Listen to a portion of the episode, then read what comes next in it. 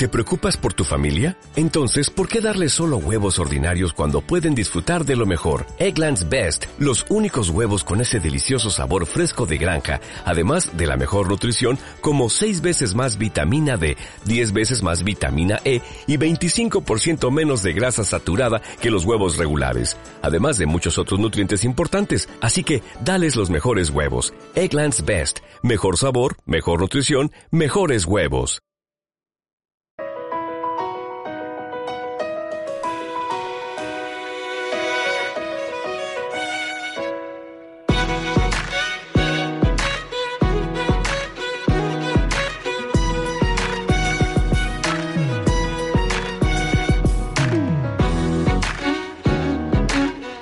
Como te contaba, la sala de conferencias de las Juntas Generales de Vizcaya acogen a partir de las seis y media de esta tarde la tercera sesión del ciclo Las Mujeres en Vizcaya, Luces y Sombras. En esta ocasión, el encuentro organizado por la Real Sociedad Vascongada de los Amigos del País va a reunir en torno a los conceptos de liderazgo y emprendimiento a María Jesús Cava, catedrática emérita de Historia Contemporánea en la Universidad de Deusto, a Elena Guede, directora de Cementos Lemona, a Lourdes Moreno, gerente de Engineering Group, y a Yolanda de Miguel, directora del clúster de nanotecnología de Tecnalia. Una mesa redonda que va a estar moderada por una de nuestras invitadas, por Eva Arrilucea. Ella es doctora en economía por la UPV, líder del think tank de políticas de innovación Tecnalia, Think and Do.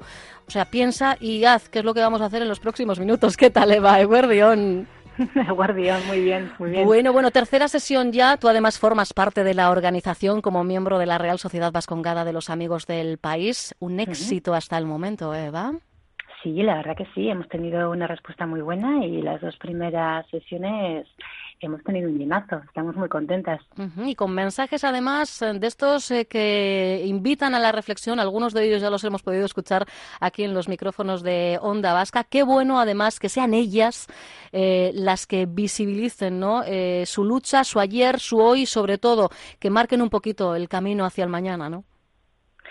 Sí, la verdad es que sí. Además ha sido muy interesante y esperamos que lo va a seguir siendo porque todas las invitadas que tenemos abarcan pues un amplio espectro, ¿no? Desde invitadas vinculadas a la sociedad, temas de arte, temas de, historia, eh, invitadas de empresa, eh, del mundo científico, ¿no? Eh, catedráticas de universidad en diferentes ámbitos.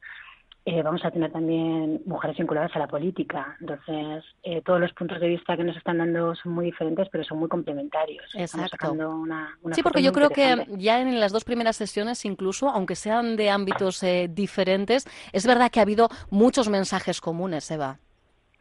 Sí, mira, la verdad es que sí. Eh, es cierto que muchas de ellas se han, se han centrado, bueno, eh, todas tienen una posición de liderazgo, nunca mejor dicho, en los campos de los que están y desde luego eh, todas se lo han ganado, ¿no? Pero sí que es cierto que prácticamente la totalidad ha reconocido pues que no sea un camino fácil.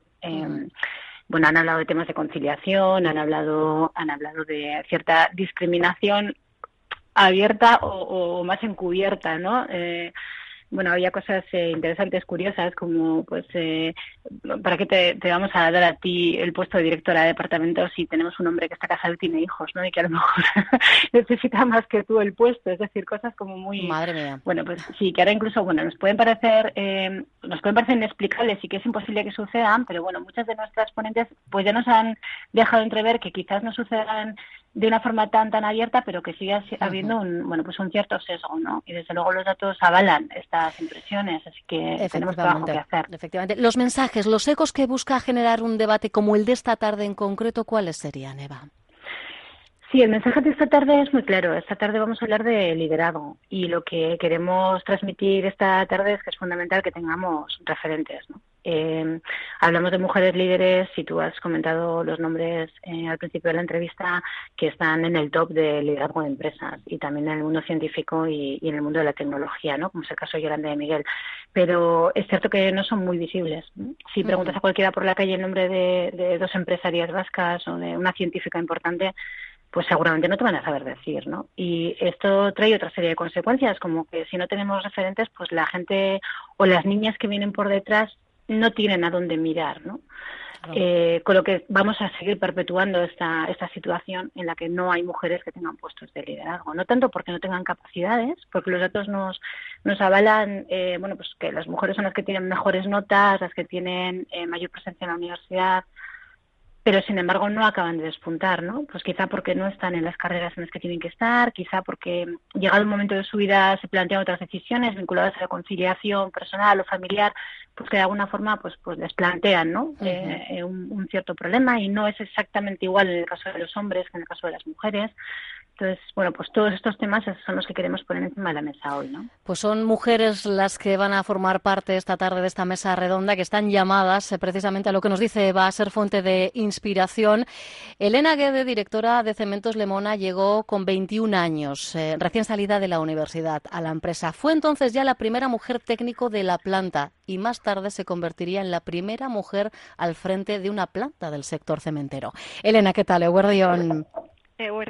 No deja de ser toda una responsabilidad eh, tener de alguna manera, bueno, pues, pues eh, no sé si es necesidad, sí que lo entendemos, desde, desde esta otra parte sí que entendemos que hay esa necesidad de que personas como tú sean, se hagan visibles para lo que decía Eva, ¿no? Para que deis luz, arrojéis luz a quienes están por venir. Pues sí, no, no cabe duda. La verdad que yo hace, ya hace muchos años que entré a trabajar aquí, ya más de 24 años, y efectivamente, uno hace su trabajo, está metido en su mundo, ¿no? Pero cuando, cuando te ofrecen la oportunidad de compartir esta experiencia, ¿no? Que cada uno de nosotros hemos tenido, pues resulta muy interesante empezar en ello y también te sirve para reflexionar de dónde has venido y dónde has llegado, ¿no? Porque realmente das un, poco la, la mirada hacia atrás para ver qué es lo que ha hecho eh, que acabes donde estás, ¿no? Y qué has aportado tú y qué te han aportado otros para poder haber llegado hasta aquí. Y tú lo tienes claro, para ti ha sido un reto permanente eh, en lo personal y un aprendizaje continuo, y esto es un non-stop, ¿no, Elena? Así es, así es. La verdad que en cada uno de los puestos en los que he ido eh, cambiando dentro de la compañía, que han sido varios de diferentes ámbitos y departamentos, desde la calidad, el medio ambiente, que de alguna manera eran los puestos en los que nos dejaban a las mujeres entrar. Es un poquito el primer punto por donde, por donde se entraba una fábrica de un sector como este, que es un sector productivo, lo que se llama una industria pesada, mm, absolutamente marcada por la presencia de hombres en todos los puestos, en todos los puestos de trabajo. Tienes que aprender cada día y tienes que saber tener normalidad dentro de la diferencia, ¿no? Yo soy distinta, nunca he pretendido ser como un hombre ni como ninguno de mis compañeros, pero sí que me he sentido parte del equipo, ¿no? Y es ahí donde tienes que trabajar y aprender cada día. Y tú demuestras eh, que, que, una mujer puede estar al frente de cualquier sector, de cualquier negocio, incluso, bueno, pues en esos sectores que parecían cotos reservados para ellos, ¿no? Eh, para mí es clarísimo. O sea, yo siempre he sentido que no tenía por qué tener ningún límite, que si yo hacía las cosas bien, y se iba viendo que se estaban haciendo las cosas bien, eh, habría alguien que me permitiría ir mejorando, ¿no? Y siempre ha habido cerca de mí alguien que aposta y ha dicho, pues vamos a permitirle que tenga esta, esta otra opción, ¿no? Y sí que me han abierto puertas, eso hay que decirlo, ¿no? Lo que pasa es que hay que poner muchísimo de tu parte, esa es una realidad. Probablemente más que lo que, lo que tiene que poner un hombre, ¿no? Para ellos es todo como más sencillo. En mi caso, la dedicación ha sido exclusiva, he sido absolutamente responsable con cada una de las eh, tareas que me han encomendado, estás absolutamente comprometida, tienes que tener una gran determinación de hacer y que se te vea, ¿no? Y eso es así, quizás ahí se nos ha exigido siempre más. Eso te iba a decir que, al final, escuchándote, las sensaciones de estar enfrentándose a un examen continuo, que hay que demostrar eh, cada día de lo que somos eh, capaces, aunque nosotras seamos plenamente conscientes de, lo que somos capaces de, dar. Pues sí, de alguna manera, de alguna manera sí, ¿no? Eh, la verdad que estás siempre tratando de ser la mejor por si acaso alguien se cuestiona que no estás en el puesto concreto, ¿no? Hmm. y, de hecho, bueno, a mí me, tuve la fortuna, porque eso también es una fortuna, ¿no? Depende de qué gente te rodea, las cosas pueden ser distintas, pero en mi caso tuve la fortuna de que cuando me, me ofrecieron el puesto de dirección de fábrica, había un chico que también podía haber sido director de fábrica, ¿no? Ah. Y, tuvieron, eh, de alguna manera, el arrojo, vamos a decirlo así, por decirlo de alguna manera, de decidir que fuera la chica en ese momento a la que se le diera la oportunidad, ¿no? Y eso se decidió tanto a nivel de, de Cementos Lemona como a nivel de nuestra empresa matriz, que es una matriz irlandesa, donde ni siquiera en aquel momento tenían chicas dentro de la plantilla. Era toda la plantilla masculina, ¿no? Entonces, bueno, realmente si tú estás ahí, tienes visibilidad, al final acabas llegando, ¿no? Pero sí que es verdad que es un aprendizaje continuo y tienes que demostrar. siempre estás demostrando un paso más, que estás por encima, ¿no? Por delante. Yo no sé si además eh, cuando una sale de, su zona de confort empresarial, en este caso de, lo que tú conoces, de quienes te conocen, de, los que te han visto ir, creciendo, eh, cuando sales dentro de, tu sector y, entras en un tú a tú con, otros responsables, eh, hay esa discriminación que apuntaba Eva, que, que ha salido a colación en, en algunas otras mesas redondas, ¿ahí sí llega o no, Elena, o tu realidad ha sido otra? mi realidad ha sido un poco distinta. La verdad que me ha pasado en, dos, en dos sentidos diferentes. ¿no? Por un lado, eh, se me ha dejado eh, tener visibilidad y no he tenido realmente, no he llegado a, tener que demostrar eh, por encima de una persona concreta esto ha sido no, sino que se me ha venido dado a través del trabajo que he ido desarrollando con los años sin necesidad de enfrentarme a una situación concreta con otra persona, pero también ha habido un poco esa sensación de protección hacia mí, ¿no? Como es la chica a la que la hemos puesto ahí, vamos a proteger, ¿no? De alguna manera también existe eso un poco, depende un poco de la edad de la gente que te rodea, pero ese, ese instinto de proteger a la chica que la hemos puesto ahí, le hemos puesto mucha responsabilidad, también ha existido de alguna manera. Eva, sin duda Elena es un gran ejemplo de lo que queréis trasladar esta tarde, porque no lo hemos apuntado, pero el porcentaje de mujeres que llegan a puestos de alta dirección empresarial, eh, si hacemos balance mundial, pues está lejos incluso ya de, llegar a ese 50-50.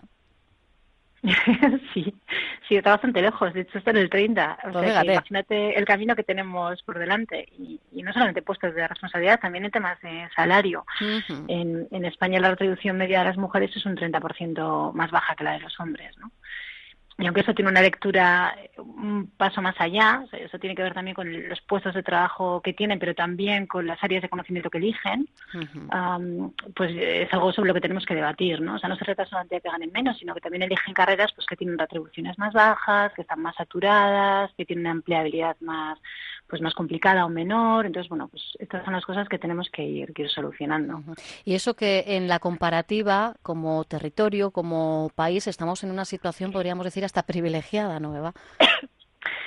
Estamos en una situación buena. Yo, yo no sé si me atrevería o sería tan optimista como para decir privilegiada, pero estamos en una situación buena. Sin embargo, fíjate que eh, nosotros somos una somos un país industrial, ¿no? O sea, el País Vasco tradicionalmente tiene la economía, el fuerte de su economía está basado en la industria y la mayor parte de los empleos industriales eh, están en manos de hombres.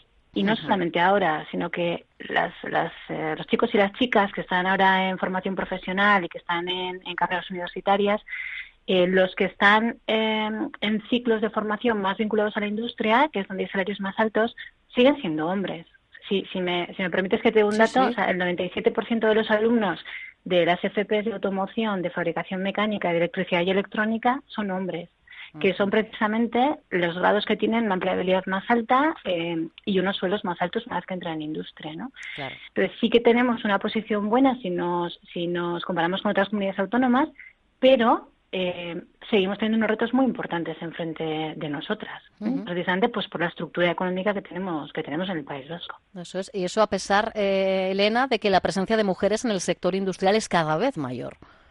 Sí, afortunadamente yo es algo en lo que en lo que confío y creo que tenemos un futuro prometedor no que seguimos que tener que, que, continuar peleando eh, no cabe duda pero yo lo veo también en nuestro sector no desde que yo entré hace 24 años en la propia fábrica hoy en día hay eh, por ejemplo mujeres trabajando en otros puestos en los que antes no había habido ni siquiera ni se había planteado el que hubiera una, una mujer trabajando en la misma fábrica y también en, en el propio sector fuera de mi fábrica no en, España y en Europa.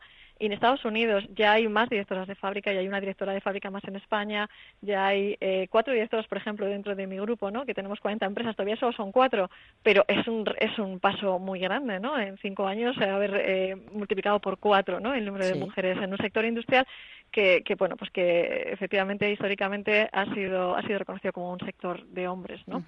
Así que yo sí que tengo confianza. Bueno, pues eso es importante, mantener la, la, confianza y trabajar. Evidentemente, lo decíamos, sin referentes femeninos eh, es complicado que, que nuestras niñas, futuras mujeres, persigan esas posiciones de mando o de liderazgo. Por eso son importantes mesas redondas como la que esta tarde va a haber en la sala de conferencia, recuerdo, de Juntas Generales de Vizcaya a partir de las seis y media. Y no olvidéis que estamos hablando de, un encuentro, de una mesa de entrada libre y gratuita ¿eh? hasta completar aforo. Así que todos y todas estáis invitadas a participar. Yo tengo la sensación de que estamos ante la generación de mujeres mejor preparadas profesionalmente de la historia. Y Eva, creo también que hay mujeres liderando una revolución silenciosa. ¿eh? igual no ocupan titulares, pero ahí están pico y pala. sí, sí, indudablemente, indudablemente. Y muchas de ellas están, están con nosotras en, en las sesiones, ¿eh? tanto como ponentes como, como allí escuchando y aportando, aportando en el debate. O sea que puede ser un buen, un buen sitio para conocerlas y para, y para hacer redes. Eh, es importante, efectivamente, tejer esas eh, redes que, nos impulsen, que nos aupen. Bueno, pues entre otras cosas, eh, como bien apuntaba Eva, a tratar de que esa brecha salarial que sigue siendo tremenda, pues demos pasos ¿no? para, para atajarla. Nos tenemos que, hacer valer, aunque sea en ese examen continuo, como comentábamos con Elena, pero por lo dicho, hay que seguiremos a pico y pala. Eva Rilucea, Elena Guede, a las dos, muchísimas gracias y a disfrutar de la mesa redonda de esta tarde. Que sea, que vuelva a ser un éxito, chicas.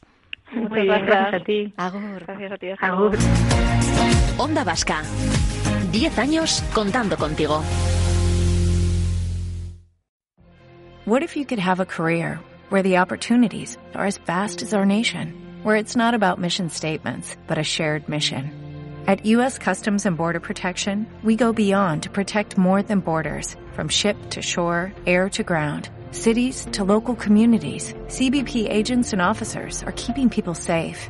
Join U.S. Customs and Border Protection and go beyond for something far greater than yourself. Learn more at cbp.gov/careers.